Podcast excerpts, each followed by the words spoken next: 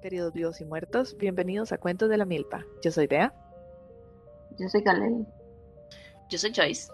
Y yo soy Raúl. Y esta semana venimos con la segunda parte del Cristoverso. del Cristoverso nos dijeron en Twitter.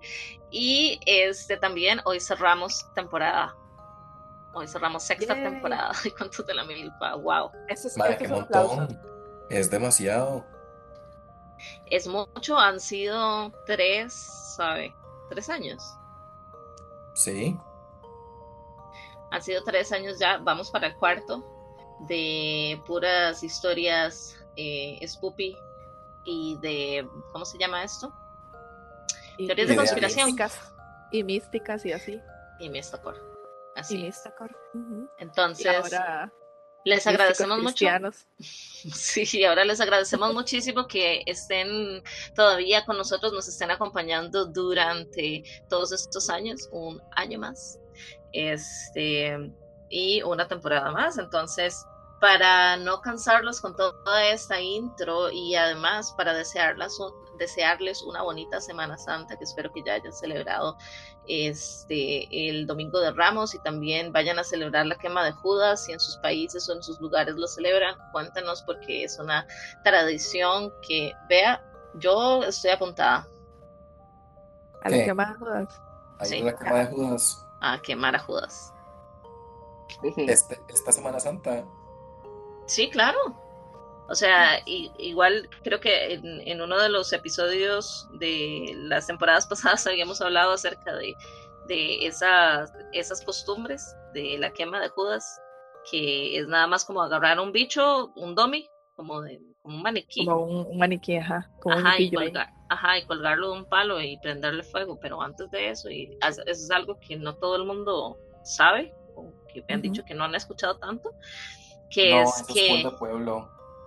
Ajá, que es que leen el testamento del Judas. Eso O sea, es que Judas había tenido tiempo de hacer un testamento. Eso es completamente nuevo para mí. Atillense, nunca lo oí. Y, y ya después no te iba a las, a las procesiones ni participaba en nada. Entonces ya de adulta, pues no sé si la gente lo hace. Pero de carajilla no recuerdo que nadie leyera ningún testamento de nada. Por favor, si hay alguien de desamparados por ahí que nos está O escuchando, alrededores. o alrededores, o si en, en sus casas o en sus barrios han hecho quema de Judas y han leído el testamento de Judas, por favor, déjennos saber. Porque estamos muy Y, y interesados. cuéntenos qué dejaba Judas, porque lo único que se me ocurre es como de las monedas que le dieron.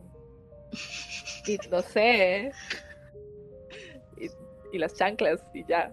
Sí. Sí, no lo ¿Qué sé. tenía su nombre en aquella época? No sé. Hay, hay que hacer una investigación. ¿Qué dejaría Judas? Ese es el episodio. ¿Qué dejaría Judas? Si yo fuera En su Judas. herencia. Sí, en su herencia. Si yo fuera Judas, ¿qué dejaría en mi herencia? Pero bueno, entonces, la semana pasada ah, eh, los chicos hablaron, porque yo no estaba, entonces hablamos de una manada acerca de la, la leyenda del Cristo. Exacto. Toda la mitología, o toda no, ¿verdad? Pero muchas expresiones de, de diferentes religiones relacionadas con la figura de Cristo. Y esta semana queríamos traer una segunda parte porque es un tema bastante extenso que de hecho yo creo que se va, se va a extender bastante más por el hecho de que el, el misticismo cristiano es bastante, tiene bastante carnita, ¿verdad? Correcto. Este, sí, porque se pasa alimentando un montón de otras tradiciones, entonces obviamente siempre va a tener material para, para, para hablar de él. Em, pero entonces hoy traemos un poquito más de, de otras religiones, ¿verdad? Como, por ejemplo, en, Egip- en egipcio, en Egipto también. Ok, sí, ok, en Egipto yo tengo muy conflictuado y la, la información que les traigo, por favor, tómenla igual con un grano de sal, o sea, Así es. tómenla como con, con- con la delicadeza que tienen que tomarla porque yo no soy egiptóloga. Este, pero sí he, he- he averiguado, hice mi averiguación con este, diferentes egiptólogos y, y básicamente la premisa es la siguiente. Parece que en Antiguo Egipto em, habían figuras de los antiguos dioses que tenían similitudes con Jesús. Entonces, por ejemplo, em, eh, a principios del siglo XX, un mae que se llamaba Gerard Massey, eh, que para efectos le vamos a decir Gerardo Macís. Para efectos de facilidad. Para efectos de facilidad, vamos a decir que don Gerardo, de, de repente un día dijo, uy, a mí se me ocurre que hay un montón de similitudes entre Horus y Jesús. O entre Osiris y Jesús, porque son como se, se, se manejan las dos, las dos comparaciones, ¿verdad? Entonces, eh, entre esa misma línea, en los, en los 40, otro mae que se llamaba Alvin Boyd Kuhn sugirió que no solamente el cristianismo se, bajaba, se basaba en las enseñanzas egipcias, sino también el judaísmo, que todo eso era eh, conceptos egipcios. Entonces ya ahí estaba yo como, ¿cuánto tiempo me va a tomar para que esto se convierta en antisemita? Dos minutos. este, entonces, lo que decía era que, eh, que toda la, la, estructura religiosa y todo lo que se conocía como la, la, historia de Cristo estaba basada en antiguos dioses, por ejemplo, que afirmaba que el 25 de diciembre este, se eh, eligió la fecha de nacimiento de Jesús basándose en el nacimiento de Horus. Eh, o que este, Horus había nacido de una madre virgen, este, o que había, tenía 12 discípulos y así. Entonces son varias, varias cosas o varias similitudes entre comillas que, ajá. que Gerardo Macís dijo que, este, que, que eran eh, eh, que con Jesús. Entonces yo les traía o yo les venía a contar acerca de cuál, eh, cuáles eran más bien estos dioses y que vieran que, o sea, como, como que yo les voy a presentar los, los, los hechos y ustedes verán si, si les parece o no les parece. Entonces, es que, a ver, yo puedo, yo puedo entender que el MAE pensara, pensara eso porque no sería la primera vez que se ve que, que, la, que el cristianismo agarra cosas de otras religiones y las y hace un refrito, ¿verdad? Ajá. Entonces, súper le justifico que eso haya sido lo primero que pensara. Bueno, de hecho, hay, digamos, a ver, hay, una hora que la gente a veces se le olvida, eh, que tiene que ver con la historia de los países y el hecho de que la, mm, el lugar determina la religión. Eso es un, eso es un concepto que eh, determinó este mae, un filósofo de la religión que se llama Mercedes Eliade, que yo siempre lo voy a quote porque tengo los libros de él y me encantan. Entonces, el medio ambiente determina la religión y donde vos estás físicamente va a tener como un, un impacto directo en tus dioses. Los judíos vivieron por la característica de ser pueblo nomádico, o más bien los hebreos, los protojudíos. Eran un pueblo nomádico y por ende compartieron muchos Mm, periodos históricos con diferentes pueblos. Y, más, y no solo por el hecho de ser un pueblo nomádico, sino también por el hecho de que los malos pasaban conquistando cada rato. Eh, la cantidad de veces que una nación más grande agarró a los hebreos y nada más dijo como, bueno, ahora ustedes son nuestros, es una cantidad exagerada de y los egipcios tuvieron una convivencia y una relación muy cercana con, los, con el pueblo hebreo. Entonces, yo no pienso que sea un stretch o no pienso que sea algo difícil de ver para absolutamente nada que a través de los N cantidad de años que estuvieron los hebreos viviendo en Egipto, hasta que, comillas, pasa lo de Moisés, cierra comillas, porque en realidad los egipcios no los tenían de esclavos, les tenían planilla y les pagaban pero eso es un tema para otro día. Eh, Qué fuerte. Es, es muy denso. eh, em, los, los tiene todo el sentido del mundo que se hayan empezado a mezclar las tradiciones, que eso es lo que hablábamos mucho el, el episodio pasado con las técnicas de conquista romana. Lo más sencillo era ponerlos a todos a culiar y aquí todos son abuelos del primo, del tío, de todos los pueblos y eh, todos tenemos los mismos dioses, aunque usted le dice una forma y yo le digo de otra. Entonces no, no veo complicado pensar como dice, por supuesto que viene desde ahí, de la misma forma que, y esto son cosas comprobadas, los conceptos del el afterlife cristiano vienen directamente de lo persa. Y antes de lo persa, los textos judíos no tenían ningún concepto de vida después de la muerte hasta la época que empezaron a convivir con los persas, que se creen en eso. Entonces, el cristianismo es un, un zaperoco de cosas. sí, lo es. Gracias por usar esa palabra. Zaperoco. lo es, pero específicamente con estos dioses egipcios no estoy tan segura, pero ahorita les voy a, ahorita les voy a, les voy a mostrar. Por lo menos no el paralelismo que el, que el estableció. exacto. Entonces, em, bueno, según la mitología eh, de Egipto y el libro de los, de los muertos, entonces eh, el antiguo dios de, egipcio de la tierra, Geb, y la diosa del cielo, Nut, tuvieron cuatro descendientes, Osiris, Isis, Set, Neftis. Osiris era el dios de más allá y se casó con su hermana Is, la diosa de la fertilidad, y su unión enfureció tanto a Set, su hermano, que lo asesinó y lo desmembró y, tiró todos sus, 14 partes, los esparció por todos los rincones de Egipto. Entonces Isis, con la ayuda de su hermana Neftis y Anubis, este fue y reunió todos los trozos, lo devolvió mágicamente a la vida y luego después como que ella había encontrado con el falo de él y se había impregnado de ella para engendrar a Horus, el dios con cabeza de, de, halcón. Ay, tengo un asterisco que hacer así en esa, en esa historia. Eh, el falo en realidad lo tiraron al río de Nilo y se perdió porque un pez se lo comió. Entonces ella le hizo un falo de oro eh, al Mae y con ese fue el que lo impregnó y tuvo a Horus. Entonces es como toda a thing la hora de sos una picha de oro. Pinga de oro. Pinga de, oro. Ok, ya, bueno, conozcan sus penes. Ahí está. y la mae, no dick, no problem. Así es. Resourceful. Eh, muy bien, muy bien.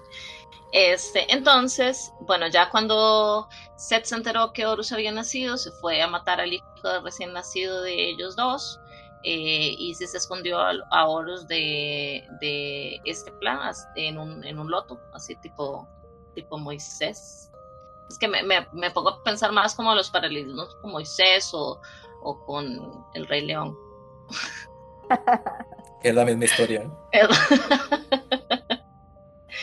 Hasta que los dioses decidieron que eh, Horus era el correcto gobernante de Egipto.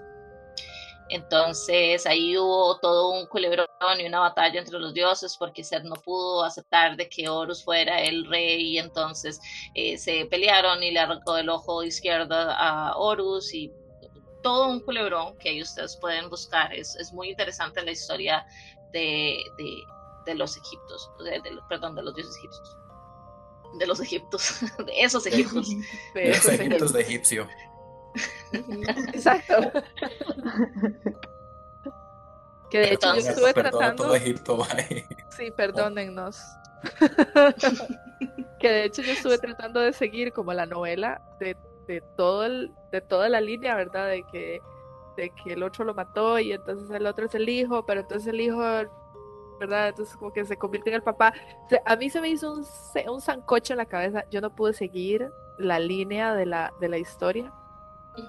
Lo intentaré después. Así que estamos en las mismas, gente. Todo el mundo podemos ponernos a leer la vara y decir, ah, ok, así era la historia. Ya. Sí, sí, sí.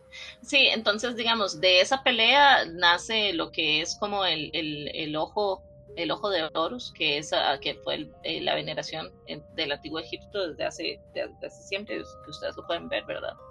Este, que representa sanación y, este, y propiedades regenerativas y demás.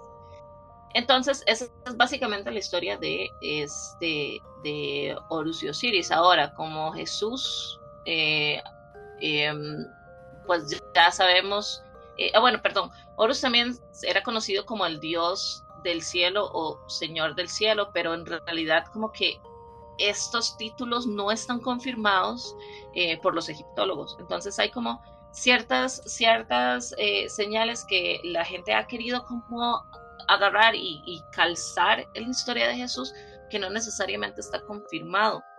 Ahora, lo que se dice es, por ejemplo, que Jesús y, y, este y Horus fueron nacidos de una virgen, pero Horus no nació de una virgen, nació de Isis, Isis no era virgen. Y tenía un papá también este, que no se llamaba José, porque hay otras también, hay otras historias que dicen como, sí, sí, el papá de Horus era José, se llamaba José, pero en, como en egipcio. Ajá, y es como, mm, no, pero ok. Este, y entonces también como que em, por ejemplo, esto de que, de que se decía que Horus tenía 12 discípulos, pero en realidad eso tampoco ha sido confirmado, entonces hay varias similitudes que se han querido sacar y que Gerardo Macís nada más dijo, vean, yo voy a hacer un libro de teorías de conspiración y voy a poner aquí de que este, los, los cristianos, el cristianismo y, y, y, estos dioses egipcios son lo mismo.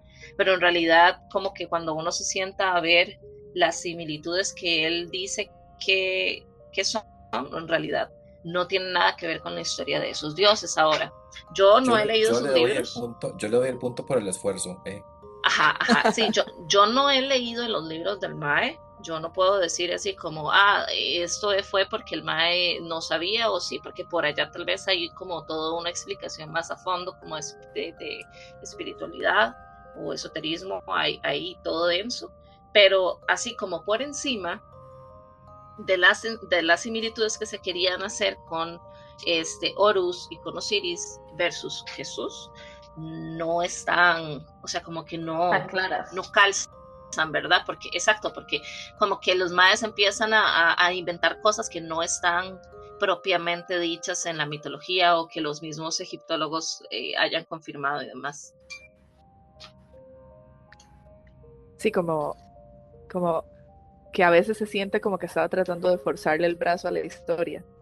Sí, o, tal vez tomando como información que, que no necesariamente eh, iba a calzar, por ejemplo, que dijera que Horus había nacido en, en, el 25 de diciembre y no hay, no hay pruebas de eso. y, que igual tampoco Jesucristo nació el 25 de diciembre. Él es que un Capricornio jamás haría eso. Ajá, tal cual. Sacrificar. Ay, eso nos, eso nos pusieron en, en, en Instagram, creo. O en Twitter, no sé. Alguien puso un comentario como jamás de la vida hubiera sido Capricornio. Jamás, nunca. Sí. Entonces, eh, eh, por lo menos con los egipcios y, yo sí creo esto, ¿verdad? De que el, el, cristianismo se fue, o sea, tomó muchas cosas de las diferentes religiones, precisamente porque, bueno, es conocimiento que necesita ser pasado de, generación en generación, de imperio a imperio y de, de historia de la humanidad y demás, pero que también por adentro tenía sus, sus, propios intereses, todo eso también es cierto.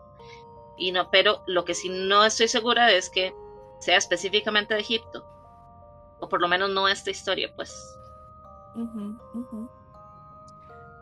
Correcto. Y, y este, yo les quiero contar entonces, precisamente ahora que Ga hablaba de cómo el cristianismo se apoya, ¿verdad? O se inspira en, en en diferentes religiones. También les voy a hablar de una que es de origen persa, que es la religión, ya les digo, el mitraísmo, o sea que tiene devoción al dios Mitra. Mitra, no sé si lo pronuncia bien. Sí, Mitra. Gracias. Entonces, em, la, la religión que gira en torno al dios Mitra es, como les mencioné, ¿verdad? Es, es, un dios que estaba em, venerado principalmente en Persia y en India. Y originalmente era un sol, eh, perdón, era un dios eh, del sol, ¿verdad? Entonces es, ahorita les cuento un poquito sobre Mitra.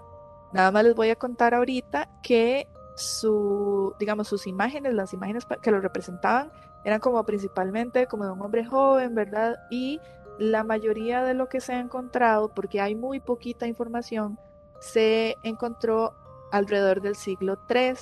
Ahora, es, llama la atención de esto que digamos, el lugar a donde se han encontrado em, rastros, ¿verdad?, de esta religión, por ejemplo, se dieron, se dieron en, en, 1857, ¿verdad?, unas excavaciones y ahí se, encontraron eh, que, la, que una iglesia paleocristiana, o sea, del inicio del cristianismo, se había erigido encima de un templo que estaba dedicado al dios Mitra, ¿verdad? Entonces, eran religiones que estuvieron en sus inicios, fueron contemporáneas, ¿verdad? O, que durante el, durante el inicio del cristianismo, la religión eh, del, del, mitraica, pero no sé si puedo decirle mitraica, le, voy a decir mitraísmo, este, estaban ahí, eran, eran contemporáneas. Entonces, eso es, eso es como interesante. Ahora, ¿quién era el dios Mitra? Eh, básicamente lo que dice es que el dios nació cerca de, en un, en un, lugar, ¿verdad? Según las escrituras, decía que el lugar estaba cerca de un manantial sagrado, debajo de un árbol sagrado, y él nació de una, de una roca, de una piedra. ¿verdad? Entonces, de, de unas piedras sagradas seguro también. él, él nació y pareciera, a lo que yo entiendo, pareciera que ya nació siendo adulto, porque dice que venía con un gorro frigio, que es como un gorrito, que es como un como una empanadita puesta en la cabeza, no sé cómo, como, como, una, como una cosa así, como un sanguichito puesto, no sé cómo explicarlo. Es como un brinquito. Entonces, él nació con, ya llevaba puesto el gorro frigio también tenía una antorcha y un cuchillo. Entonces, cuando nació, unos pastores lo adoraron, Y entonces para que lo tengan en cuenta que igual que como en el nacimiento de Jesús, ¿verdad? Había pastores ahí que, que le rindieron le culto. Entonces, él nace, toma agua del manantial sagrado y pues como ya él venía con un cuchillo y con una antorcha, entonces con el cuchillo sacó algunas hojas del, árbol, em, del árbol sagrado que también estaba ahí cerquita, y se, hizo su ropa. Y entonces habla de que él eh, se fue caminando y entonces em, encontró un toro. No lo, no lo dice específicamente, pero pareciera que el toro es como también de alguna manera divino o sagrado o algo así. Entonces, él intentó montar al toro like como, ¿verdad? Montarlo como cargar al toro. Ajá, exacto. Y el toro, obviamente, y no se dejó, ¿verdad? Entonces emprendió carrera y él lo que hizo fue sostenerse de los cuernos hasta que el toro se cansó. Entonces, cuando el toro se cansó y ya no podía moverse más, él alzó al toro, lo cargó en sus espaldas y se lo llevó eh, hasta una cueva. Entonces ese viaje, que por cierto me llamó mucho la atención, ese recorrido que él hace con el toro a cuestas se denomina transitus. Y no sé si transitus es que sale de ahí o, ya existía la palabra y la, usaron, pero bueno, entonces se denomina transitus. Y entonces cuando él... Pero este, este es, como, es como Jesús Metal. Jesús Metal, prueba él no se sube en el burro, él lleva el burro. No, entonces él, cuando, cuando llega, llega a una cueva, ¿verdad? Y un cuervo que había sido enviado por el sol le dice que ese toro o que él tenía que realizar un sacrificio. Entonces, el toro que él llevaba es el que sacrifica al, sol, ¿verdad? Entonces, em, del sacrificio dice que del, del, toro salió trigo, em, de la espalda, digamos, de la columna del toro salió trigo y el vino, en vez de, perdón, y la sangre en vez de ser sangre era vino, lo que salió del, del toro. Del toro era vino, ¿verdad? ¿Dónde, ¿Dónde he escuchado? ¿Dónde he escuchado eso? no sé. Y de, y de la muerte del toro, digamos, dice que, por ejemplo, del semen eh, se produjeron un montón de animales, como, como me imagino yo, ganado y animales como de, pastoreo que eran útiles para el, para el hombre, ¿verdad? Y entonces, em, más o menos esa es ese es el mito del, dios Mitra. Ahora, ¿en dónde se parece un poquito al cristianismo? Hay varias características. Entonces, por ejemplo, el inicio del cristianismo era muy, era muy, em, ¿cómo les digo? Como muy cerrado. Ya como que era como una cofradía y entonces la información se mantenía adentro. El mitraísmo tenía ese tipo de característica también, ¿verdad? Entonces, la información no se discutía abiertamente, sino que se compartía con las personas una vez que habían sido bautizadas. Entonces, era como esta, esta vara de que la iniciación es la que te permite acceder a la información. Sería más hermético. Era un, un club de chicos. Exacto, exacto. Entonces, em, eso recuerda también al, cristianismo en sus inicios, ¿verdad? Que era, pues también porque estaban siendo perseguidos, era muy, muy, muy secretista y muy cerrado, ¿verdad? Y así, entonces, eso, eso, eso por un lado. Em, tenía muchos rituales, como rituales de sacrificio, ¿verdad? Y entonces eso em, alude al, al, sacrificio de Cristo para borrar los pecados, ¿verdad? Entonces también según lo que, lo que estuve leyendo, hay una, un paralelismo entre la Trinidad cristiana y la Trinidad que se produce en, esto, en este culto de, Mitra, que es como el padre, digamos, que es em, Orsmad, que es como el, padre de Mitra, ¿verdad? Luego Mitra y el toro, que fue el sacrificado. Entonces, en, es como que hay una Trinidad, obviamente el cristianismo utiliza la Trinidad y la unidad, ¿verdad? Ya habíamos hablado de que era una sola cosa y al mismo tiempo las tres. Eh, dijo palabra de Dios. Te alabamos, Señor. Gracias, gracias.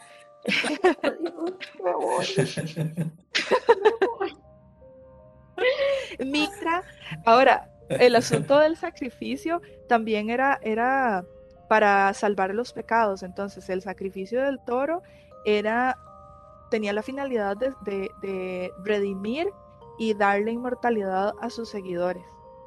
Entonces, em, la, imagen del sacrificio, la imagen del sacrificio por ahí está, ¿verdad?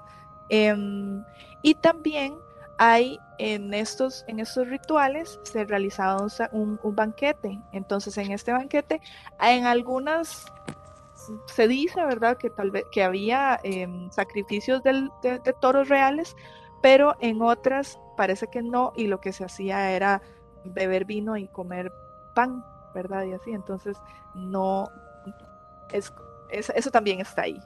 Eso también. Yo, comparto, esos valores también, la verdad. y, y, a diferencia de, por ejemplo, eh, los judíos, la religión del mitraísmo veneraba o, sus cultos eran los domingos, no el sábado. ¿verdad? Entonces, eso también. Y, em, y la cuestión, la imagen del bautismo, Mitra o la religión em, incluía o demandaba un bautismo como parte de la ceremonia de la iniciación. Entonces, eso, eso también. Y se hacía eh, a través de bautismo por agua. Entonces, pues ahí. También hay un datito ahí que está medio peliagudo que dice que se celebraba el nacimiento de Mitra el 25 de diciembre, ¿verdad? Entonces, eso, eso está como, cuando ya dicen fechas, yo siento que ya hay la vara como que se cae un poquito. Cuando dicen un número, los calendarios han variado mucho. Exactamente. Y es, esa es la vara, o sea, no, no, inclusive aunque no sea intencional, di la vara de lo que, lo que hablamos la semana pasada, del monje que nada más se equivocó con tomar y la pifió con el nacimiento de Jesús como por un mes. Exacto. Y, teniendo en cuenta que esto era una cuestión, vamos a ver cuándo se inventó el calendario gregoriano, es que ni siquiera sé la verdad, pero... Muy probablemente más, más atrás que... Más después, o no sé. Más, después que eso, sí. Más en después, entonces. Pero todo el resto de la información sí tiene como, como ciertos paralelismos, las prácticas, el hecho de que fuera cerrado, el, el, la práctica del bautismo, el sacrificio para redimir y para perdonar y para dar la inmortalidad. Entonces, creo, creo, que creo que ya encontré la, la, el dato del calendario del calendario gregoriano. sí, fue en 1582. Imagínate, y estamos hablando de protocristianos y de, y de o sea, religiones que estaban en el año 300 o 200 después de, después de Cristo, ¿verdad? Bueno, bueno no sé si estoy diciendo el número mal, ¿verdad? Aunque hay cosas, digamos, yo me iría, y esto es un hot take, un hot cake. Un hot cake. El, el 25 de diciembre es el equinoccio de invierno. O sea, no, no, Solsticio. eso no va a cambiar. Entonces puede que la gente que diga como es que se celebraba el 25 de diciembre, no necesariamente se referían a la fecha, sino se celebraban el equinoccio. Ah, bueno, eso sí. Solsticio. Bueno, cosas, gracias. Lo agradezco mucho. Los uso intercambiablemente y no son lo mismo. No. no, lo son. no lo son. y los celtas. y el planeta Tierra. Palabras son tan difíciles. No sé cómo la gente habla. Sí, sí, estoy completamente de acuerdo. Pero bueno, entonces esa es la historia eh, sobre el dios Mitra. Ustedes, ustedes verán si les parece o no se parece que, que, por ahí hay semejanzas. Y eh, ahora me gustaría que hablemos de arte. De hecho, siento como que eh, el segmento que tuvimos antes, segmento, esto es un programa de variedades. Le voy a dar el pase a Gael.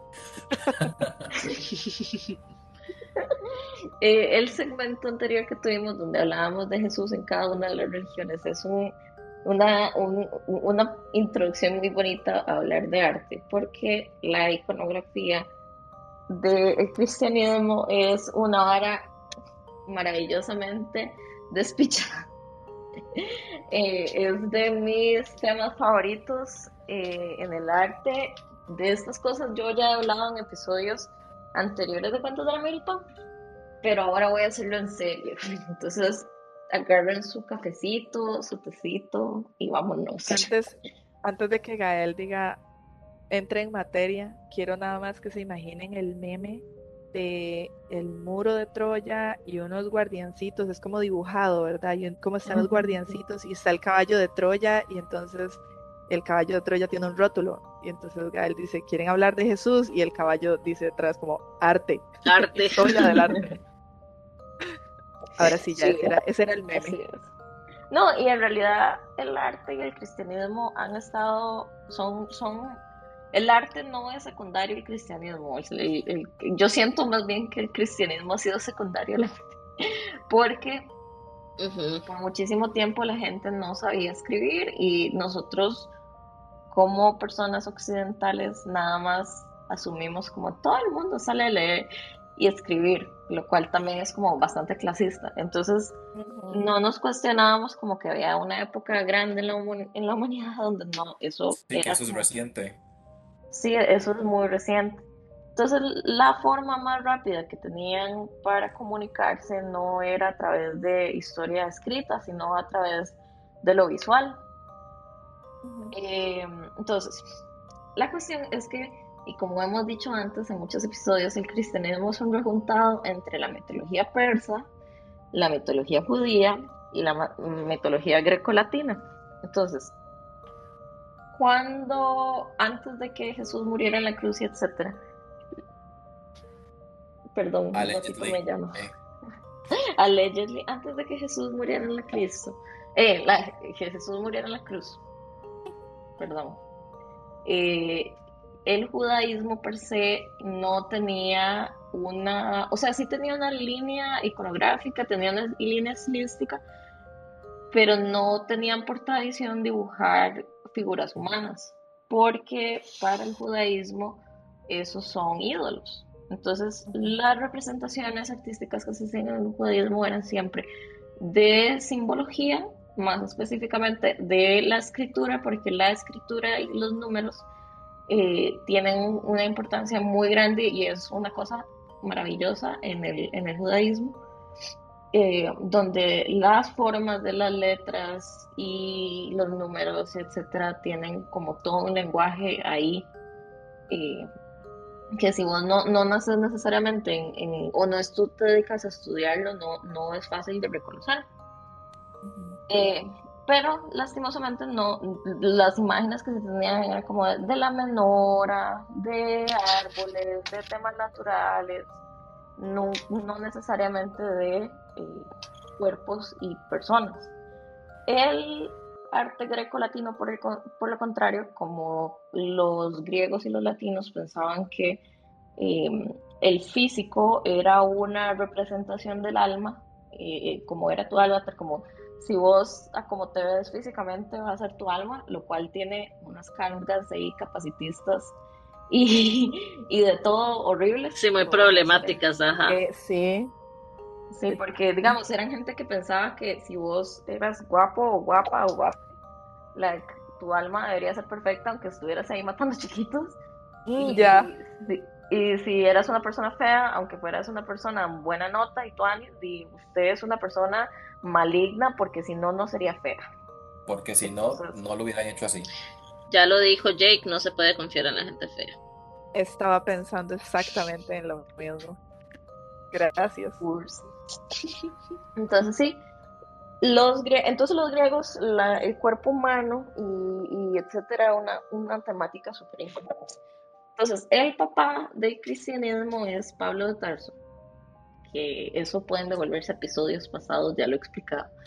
Y como el Mae es un judío que recibió, bueno, sí, un judío que recibió educación eh, griega y fue mandado a estudiar en escuelas griegas, su percepción del mundo, y por eso es que no se puede separar al arte del artista, era la perfecta concepción entre el judaísmo y lo greco-latino. Entonces, al morir Jesús y por la novedad del cristianismo, tenemos este montón de gente que es como judía convertida al cristianismo y griegos convertidos al cristianismo. Entonces hay que buscar un punto en común donde dos grupos de personas que no tienen absolutamente nada que ver puedan conectar.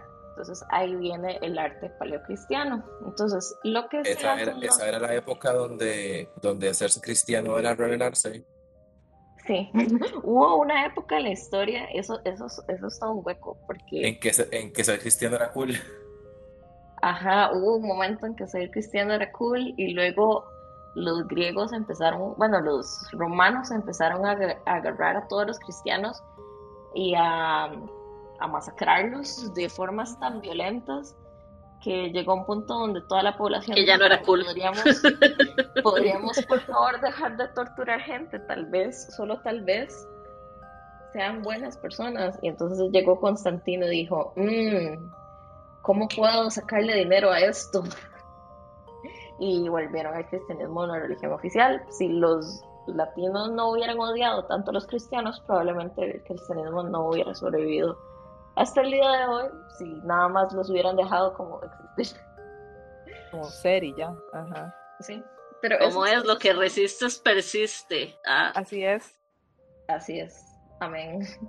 Y también toda la cuestión de que las contraculturas se, se vuelven péndulo, ¿verdad? La contracultura se empieza a ser adoptada porque todo el mundo quiere ser cool y de repente todo, es, todo el mundo es cool y ya nadie es cool porque todos lo son. Ajá, ajá. Entonces, la cuestión es que eh, se empiezan a generar, ¿cómo lo digo? Como trabajos artísticos con propósitos narrativos eh, y propósitos de, signaling, ¿cómo se dice eso en español? Em, como, como solo para conocedores. Ajá, solo para conocedores. Gracias, qué perfecto. Como en clave. Eh, sobre todo Sí, como en clave. Como toda la cuestión de los pececitos era una cuestión que nació para hacer una clave secreta. De si yo tengo un pececito y tú también tienes un pececito, somos de los mismos. Ah, y eso, y eso es como de ictus y tiene que ver con Cristos y cómo se escribe y es, es todo así. Si sabes la de ictus, por favor contala porque siempre se me olvida a mí. No, no, me la sé y, y, vaya, vaya, yo debería haber yo debería saber eso. Yo estoy pensando exactamente lo mismo, como, hey, yo debería saber eso, porque a mí también me, me, criaron en eso, pero em, trauma. Entonces. Trauma. eso, eso es lo único que tengo que decir. en realidad, en realidad, aquí ninguno de los cuatro se salva, todo, todo el mundo debería saberlo. Exacto. Así es. Aprendí, ok. lo de ictus es que es como un anagrama, como un, sí, anagrama, no. Como que son siglas y con, y con, sí, o sea, ahorita no lo puedo explicar porque lo estoy leyendo conforme lo estoy diciendo, entonces no voy a hacer sentido cuando trate de decirlo. Pero pronto, pronto. Si logro, si logro figure it out. Continuemos, continuemos. Continúe, Gael. Adelante, Gael. Entonces, sí, sí, sí, el arte empezó a salir como a borbotar en, primero, sobre todo en los temas de las catacumbas, porque los cristianos, a diferencia de eh, otras religiones donde nada más se crema el cuerpo y ya, eh, creían que con la venida de Cristo iban a resucitar y entonces el cuerpo tenía que ser conservado. Por eso es que hasta nosotros llega la costumbre de eh, guardar los cuerpos. Entonces se guardaban en catacumbas y para indicar que una persona era cristiana se empezaban a hacer, que te digo que tus dibujitos simbolismos de Cristo. Es ahí en las catacumbas donde empieza a aparecer lo que se conoce como la imagen del buen pastor. Eh, y voy a pedirles a todos que saquen su telefonito y googleen el buen pastor arte paleocristiano, le dan enter en Google. Entonces, el buen pastor es el primer como concepto popular de Cristo porque se decía como este mae es como nuestro líder en la rebelión y todos somos sus ovejitas y él nos quiere y nosotros lo queremos a él y etcétera, como toda esta vara. Entonces, el buen pastor es este Cristo que se representa con cabellos cortos, eh, cafés, con una imagen o apariencia juvenil, con una ropa romana por lo general, eh, y es, como un carajillo, en, en, algún sentido que es un pastorcito, entonces siempre tiene el báculo de pastor y la oveja. Esto toma como repito, como los judíos no tenían tradición eh, iconográfica respecto a los cuerpos, se toman imágenes del el dios Apolo y se transportan a Cristo. Entonces, toda la visualidad que tiene que ver con Cristo y toda esa representación de Jesús como, como un pastorcillo, en realidad la imagen viene de los, los artes eh, griegos del dios Apolo. También como que toda esta cuestión respecto a que Apolo era el dios eh, relacionado con lo solar y con el renacimiento y etcétera, ahí hay un paralelismo porque Cristo, ¿verdad? Con la cuestión del resucitó al tercer día y es nuestra luz y es que es como la luz del mundo, ahí hay una relación. Ajá. Entonces, conforme el cristianismo ya deja de salir de las catacumbas y empieza a movilizarse eh, fuera a, ámbitos públicos y, amar a Cristo se vuelve legal. love is love. Is loving Jesus legal yet? Eh, empiezan a aparecer eh, las, las basílicas y las iglesias, ¿verdad? Entonces, repito, como no se sabía leer, lo que se hacía era que se adornaba lo más que se podía, dependiendo de la época en la que estemos hablando, ya sea la Edad Media, ya sea el Renacimiento o el Barroco, que lleva esto en los esteroides, empiezan a adornarse las iglesias para que el pueblo que no sabe leer, que no sabe hablar latín, pueda ver las historias. Entonces se vuelve un tipo como de cine donde está el cura o el pastor o la persona principal hablando y contando la historia y están las imágenes de fondo. Entonces la gente está escuchando lo que le están diciendo mientras tiene un soporte visual. Entonces, lo cual es súper interesante porque las teorías de aprendizaje nos dicen que entre más formas tengas vos de aprender un concepto, más se te va a cimentar. Entonces, por eso es que cuando eh, ustedes estudien, eh, lo ideal no es solo que lo hagan a través de medios, no solo leyendo y escribiendo, sino que también si pueden poner eh, sonidos al respecto, imágenes al respecto, juegos al respecto, para que se les cimente más el concepto en sus cerebritos. Beatriz levantó la mano. Yo levanté la manita. es que lo que acabas de decir me recordó a que en las iglesias, supongo que en Latinoamérica o en general, el, principio es el mismo, pero en la mayoría de los vitrales o, tienen en las paredes la ilustración de la pasión de Cristo, o forman parte del vitral, o en las paredes está eh, unos, unos relieves de, las, de los pasos, y creo que son 12, ¿verdad? Como las, las 12 fases de la pasión. Ajá, entonces es, es lo que está mencionando acá, es la vara, la representación visual, y a usted esa vara no se le olvida, porque usted lo ve cada vez que está sentada en una banca, y ahí, están los maes, ¿verdad? Y el maecito donde lo juzgan, donde tal. Entonces, pues nada. Es lo, que uno se pone a ver cuando se pone a jetear en misa. Exacto. Hasta los colores se aprende de memoria.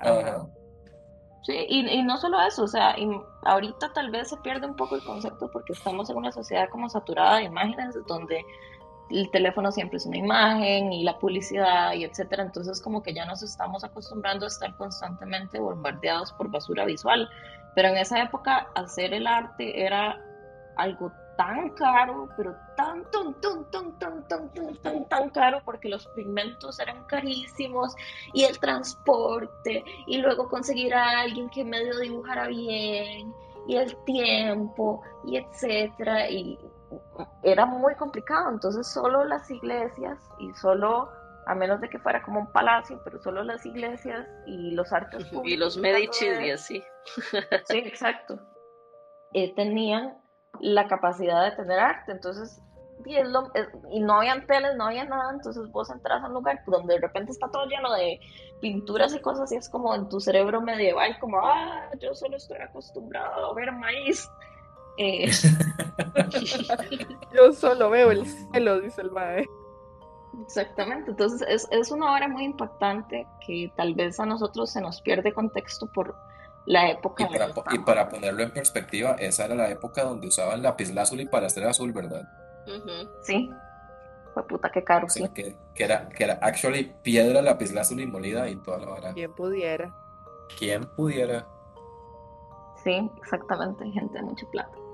Eh, ah, bueno, entonces cuando ya empiezan a transportarse las imágenes religiosas a las iglesias, porque tener iglesias era legal, eh, ya no es el Cristo buen pastor únicamente la imagen que se representa, sino que pasamos a el Cristo siriaco, que es la representación de Cristo barbudo.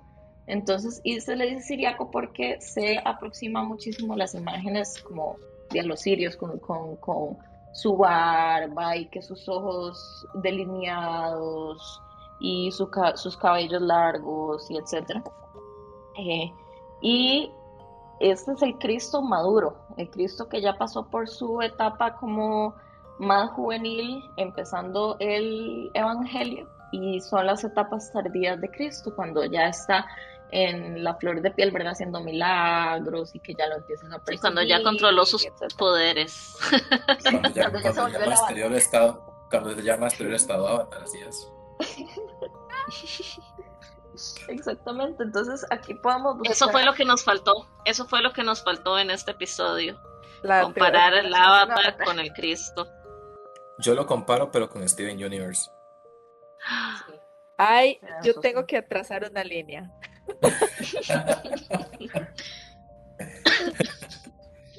Porque que Steven sea mitad humano y mitad gema. Mm, oh, por Dios. Y que se y el Mae con aquel con aquel impulso de sacrificarse para salvar a todo el mundo siempre. Sí, sí. Que hasta tuvo que ir a terapia para eso, así como... Y eso fue más que lo que hizo Cristo, ¿verdad? Pero ok. es que Jesús hubiera recibido terapia para reflexionar. Ah, Ciega la terapeuta. ok. Eh, ah, sí, entonces... Entonces íbamos por el Cristo celíaco. Ese. no, comía, no podía comer pan.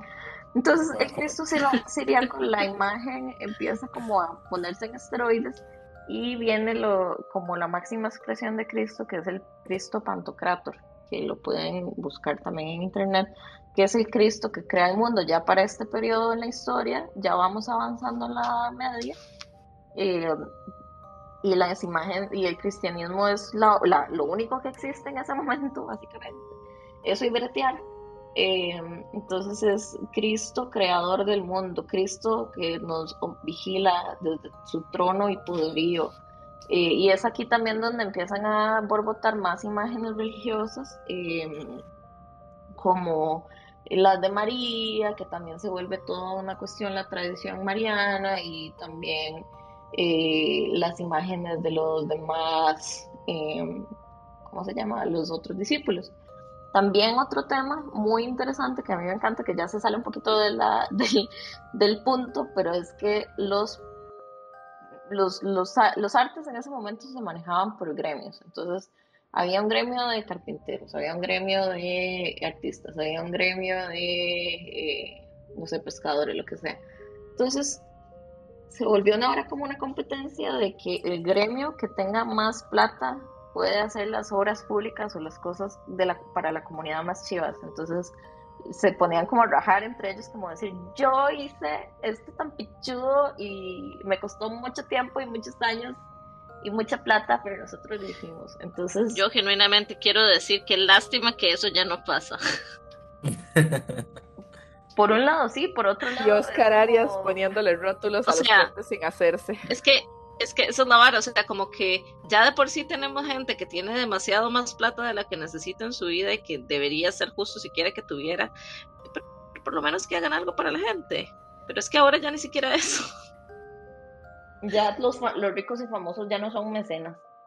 No, ya no hacen mecenazgo. Ya, no hacen museos por the LOL. Ajá, exacto. Lo único malo que tenía el mecenazgo era como que vos tenías que todo siempre estaba al servicio del mecenas. Entonces había como expresión creativa, era como lo que está de moda y lo que le digan que tienes que hacer. Sí. pero bueno, y estas son como las diferentes etapas que tiene la imagen de Cristo a través de eh, la Edad Media. Ya después entra el Renacimiento y eh, una cosa importante es como que la Edad Media tiene lo que se conoce como cánones. Entonces la gente ve todas estas imágenes de la, Edad Media y los mosaicos y dice, ¿qué hijo de puta madre más fea? No sabían dibujar. No sabían hacer pies. ¿Qué pies más feos? Esas ovejas no parecen ovejas, son como Y esos gatos con aquellas caras. Exactamente, y no es que... Era Jesús hecho un purito. Eso fue a propósito. sí. Sí, eso 100% a propósito y es porque había una convención entre artistas, o sea, convención no de Comic Con, sino de todos nos pusimos de acuerdo, eh, donde para guardar el respeto, entrecomilladamente, hacia el Dios y hacia las imágenes, se dice como, bueno, vamos a representar esto siempre de la misma forma para evitar que alguien, que Pepito se ponga muy creativo y le empiece a dibujar bigote a Jesús. Eh, entonces, todas las imágenes religiosas siguen esta convención o este esquema y esta repetición, por así decirlo, para que siempre sean como, como un producto como, como McDonald's, que siempre tiene que saber igual. Eh, cuando entra el Renacimiento, y la gente empieza a volver a apreciar el arte griego, como que se alejan un poco del tema judío de una no, no representación fiel a la realidad, porque eso es quote unquote una imagen, o sea, como entre comilladamente, es como si lo hacemos demasiado parecido, lo dibujamos demasiado parecido a los seres humanos, eso es como negar la eh, Como la esencia divina o algo así, o la naturaleza divina del Mae. Ajá. Exactamente, entonces se hacen todas las cosas así como para, todas como muñequitos de palito en algún sentido, para que la gente no se le olvide que eso es nada más una representación y ya, y que no se crean mucho porque los seres humanos somos basura. En el Renacimiento se cree que los seres humanos somos todas, entonces por ende Jesús se parece más a nosotros y las representaciones bíblicas empiezan a ser muchísimo más realistas. Entonces ahí tenemos a un, bueno, Miguel Ángel es más como el barroco, pero a un Miguel Ángel, a un Donatello, a las tortugas ninja, eh, en general pintando cosas muchísimo más realistas, porque ya se tiene esa apreciación de nosotros también somos criaturas divinas, entonces por ende Dios se debe parecer físicamente a nosotros. Y, entonces, la, y, ahí es como todo lo que menciona Joyce, con los temas de mecenazgo. En ese momento histórico habían como dos vertientes de arte. Estaba el arte como que retomaba temas grecolatinos y estaba el arte que tomaba temas de la iglesia. Cuando se llega a la época barroca hay como un sesgo porque empieza a aparecer el protestantismo y el protestantismo es básicamente me cago en la iglesia católica, ustedes nada más nos sacan un montón de impuestos y ustedes no creen en Dios, pero yo sí creo en el Dios de verdad. Entonces los protestantes... Y me puedo divorciar. Exactamente. los protestantes. Sí, esto, esto no es, esto no es, esto no es todo un berrinche o toda una justificación nada más para divorciarme. Para nada. y tener nueve esposas. Ajá. Y a todas cortarle la cabeza. Y a todas matarlas. Ay, no. qué picha, sí. Gracias por nada. Gracias por nada. A mí me hace gracia porque el protestantismo en realidad nació por eso. Que es súper hecho picha son, muchas capas de, basura y luego tienen la cara de barrada de decir nosotros somos los de verdad. Pero ¿Y sí? pues sí, pues por allá, tomando en cuenta la historia, pues sí lo son entonces, bajo esos parámetros. Y la cuestión es que conforme... Feliz Semana Santa, oye. Uy, sí, qué pena. Esto, este episodio sin querer se volvió una apología del catolicismo para reflexionar. ¡Ah! Y bueno, la bueno, yo soy católica, entonces estoy Sí, cierto. Yo estuve una transformación el año pasado. Amén, así. Hace un año, exactamente. Hace un año estábamos, viendo, estábamos viendo, este, ¿cómo era? La de los diez mandamientos era. Ay, sí, cierto. Dios. Qué buena que estaba. Qué trip. Yes. Dios. En fin, los mecenazgos. Ah, bueno, entonces conforme la, la, el protestantismo y el catolicismo cortan, eh, se, se devuelven los peluches y se dicen ya no te quiero ambos toman rutas muy separadas eh, respecto a representación de imágenes. Entonces, el protestantismo y el, barroco protestante, que es así como se conoce, es una vara muy frívola, muy... Eh, las representaciones que se van a hacer mm, son eh, de temas que no tienen que ver con Dios, porque esos son como ídolos, entonces en realidad se toman hacia motivos naturales, hacia naturales muerta, entonces aquí aparece el bodegón, que es una obra que me parece muy maravillosa. Eh, y eso, eso, me eso, me desbloqueó recuerdos del, del colegio. Del cole, sí. Se ponían a dibujar bodegones. Sí, en, en artes plásticas. Sí. Los frutitos y bananitos y nunca te explicaron por qué los bodegones son divertidos. No, solamente nos ponían a hacer bodegones. A mí ni siquiera me explicaron qué era un bodegón. O sea, era nada más como, esto es un bodegón, vaya, siéntese ahí y lo hace. y lo, hace igual, ajá. Voy a tomarme dos minutos del episodio para explicar rápidamente un bodegón. Un bodegón es eh, objetos eh, pintados bueno, esos objetos tienen que ver con temas de naturaleza muerta, como es comida o florecitas o así. Y lo chido de los bodegones y la razón por la cual a mí me encantan es porque tienen que ver, uno, con el paso del tiempo, como capturar como una fotografía un microsegundo en la choza de alguien, donde acá pasamos, comimos y nos fuimos y dejaron todo este montón de pocos de arroz en el mantel. la próxima vez de, que, que cuantos de la milpa se reúna, deberíamos comer y luego tomar una foto lo que queda y hacer un bodegón de él. Apruebo. Yo súper me apunto. Galel lo pinta, lo pinta en óleo. Eh. O ponemos, Galel nunca aprendió a manejar óleo. Galel te hace piezas pastel. Ok, está bien. Al, al popular belief, Galel no sabe usar óleo. Eh, y eh, los bodegones también tienen otra cosa muy divertida que es el flex entre artistas. Entonces los artistas se ponían a, hacer bodegones como con colores, era como una forma de decir, yo sé manejar el color mejor que usted. Ajá, sobre todo con los colores amarillos, porque el amarillo era un color muy difícil de generar en esa época por motivos entonces, cuando hacían ese montón de limones y ese montón de naranjas y cosas y bananos, era como para decir, yo puedo hacer un amarillo más chido que el suyo. Entonces, los bodegones son todo un mundillo maravilloso que uno no se espera porque uno nada más. ¡Wow, qué flex! Es, es a weird flex, pero okay. ¿Cómo se puede traducir un flex? Siempre que haya gente haciendo una actividad parecida. Es como, va a haber eh, Es, sí, es como, sí, es que Una rajonada. Estoy tratando de buscar la palabra notica. Presumir. Eh, alardear, alardear, ajá, o presumir, ajá. Ahí está. Eres como, es, ok, está, está bien raro que rajes de eso, pero todo bien. Pero ok. Pero interesante. Entonces, volviendo a Jesús y dejando de lado las frutas, eh, durante el barroco se la iglesia católica dice, nosotros somos la iglesia ganadora, no como esos mamones que solo dibujan frutas. Entonces, empiezan a meterle un montón de plata a se, se, está cayendo se está cayendo una casa una clase de, de historia del arte con Galel ah, sí. ay tenemos que volver a hacer de esos. Eran muy bonitos.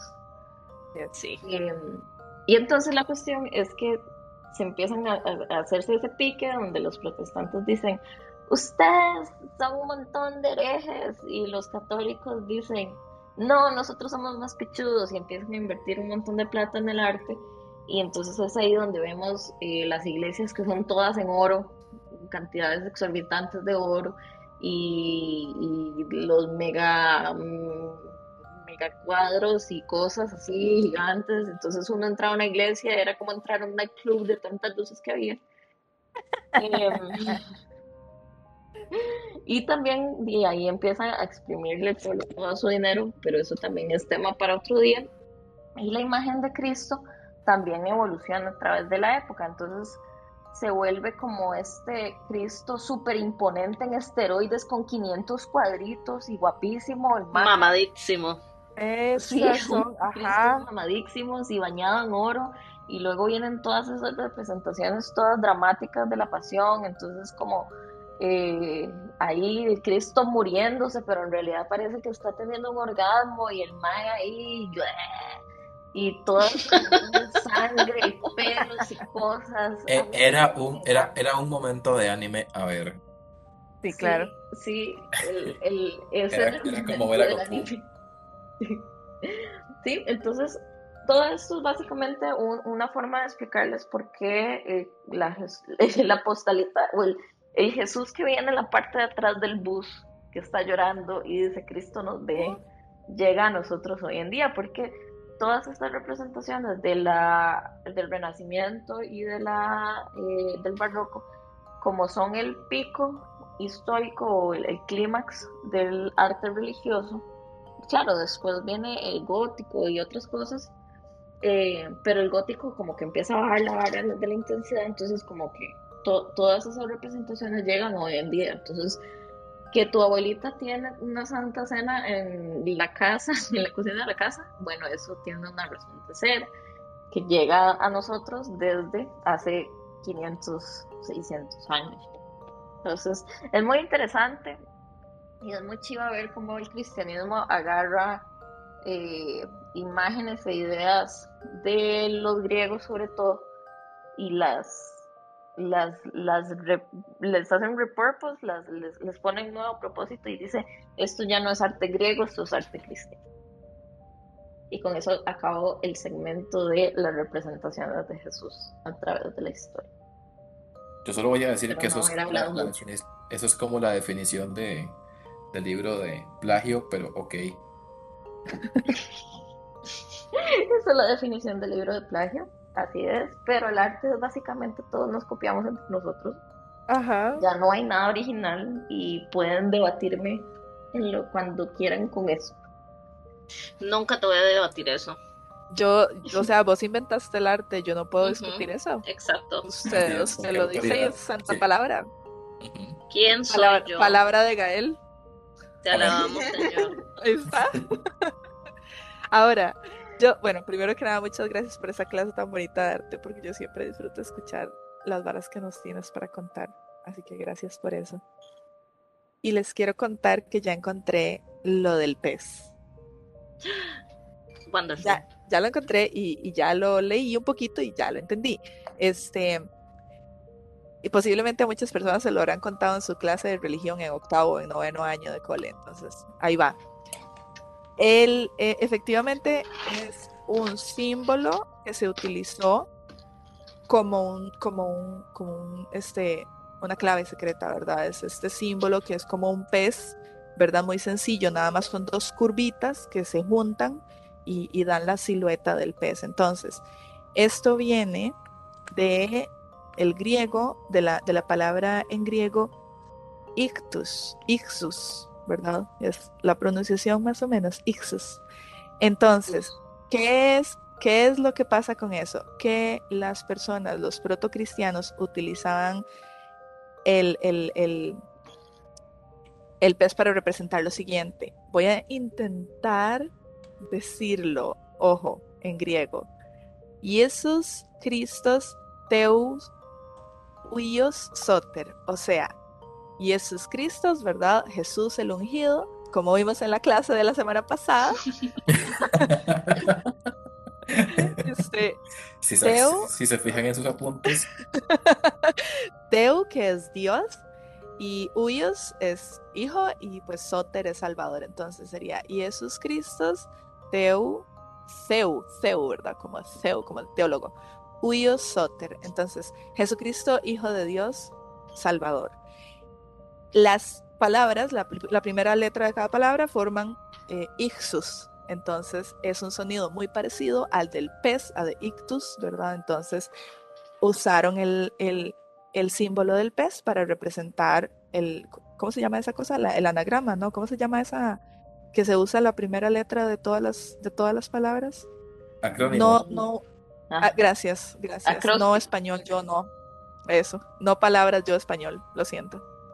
Entonces, esa es la, esa es la razón. Era el acrónimo de Jesucristo o Jesús el ungido, Hijo de Dios, el Salvador. Es, es todo curioso porque yo recuerdo que cuando yo estaba en el colegio y lo, mandaban a unos retiros espirituales o cuando mi tía tuvo su momento eh, que se hizo evangélica, que como que se, se volvió muy muy común de ver el, pececito y a uno le explicaban que qué significaba y no tenía absolutamente nada que ver con eso.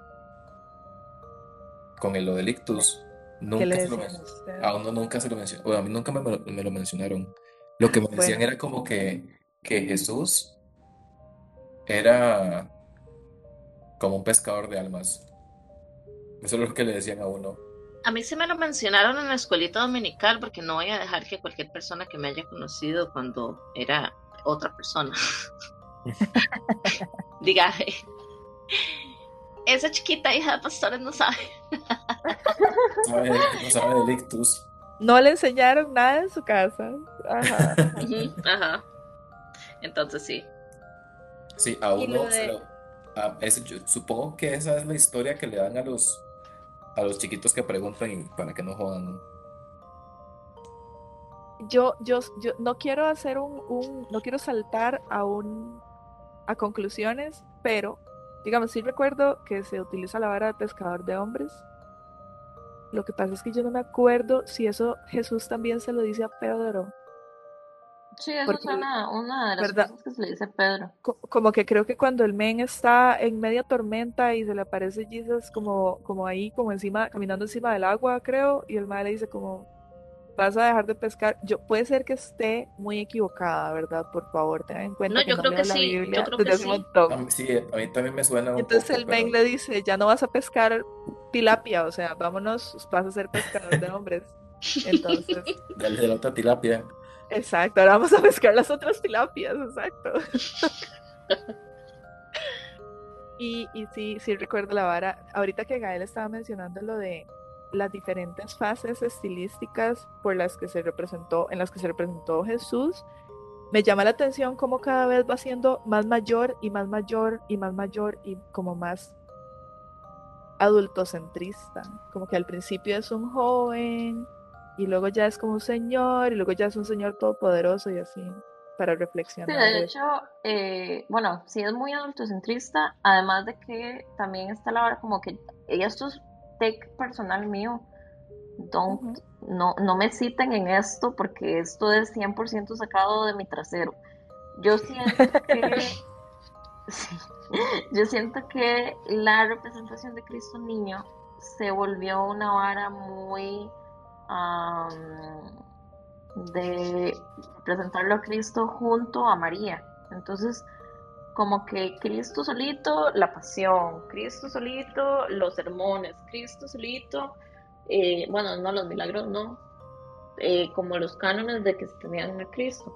Pero Cristo bebé era una vara de Cristo con María, entonces se representa al niño Jesús, que de hecho una cosa súper divertida es que durante el medioevo no había como una convención sobre cómo dibujar a los bebés, porque los bebés no son personas, ¿verdad? Los bebés son un Ah, humano ahí medio eso es otro cocinado. Eso es un humano Medio camino al Chile. Casi, casi Entonces, humano. y- casi casi humano, pero no. Entonces podemos traumatizar chiquitos que nada les pasa. Y Podemos Y- hacerle huecos en las orejas que no se van a dar cuenta, no se van a acordar. uh, qué denso. Qué denso eso. Eh, ah, bueno, entonces a Cristo se le representa, a Cristo bebe como un señor pequeñito, porque no había ideas de cómo representar a los bebés, entonces se hace la misma como tipo de cuerpo que tendría un ser humano adulto, así como todo desarrollado con abdominales etcétera, pero en pequeñito. Pero versión chiquitito, como, como, como mini me. El Cristo bebé como cachetoncito Yo- y bonito, eso es hasta el Yo decido, yo decido creer que Jesús bebé se veía así. Mamadísimo. Sí, sí. Hay, hay un trend en TikTok. Salió como el dios Mitra, ya adulto y todo. Ya, ya Ajá, salió cocinado. pequeñito.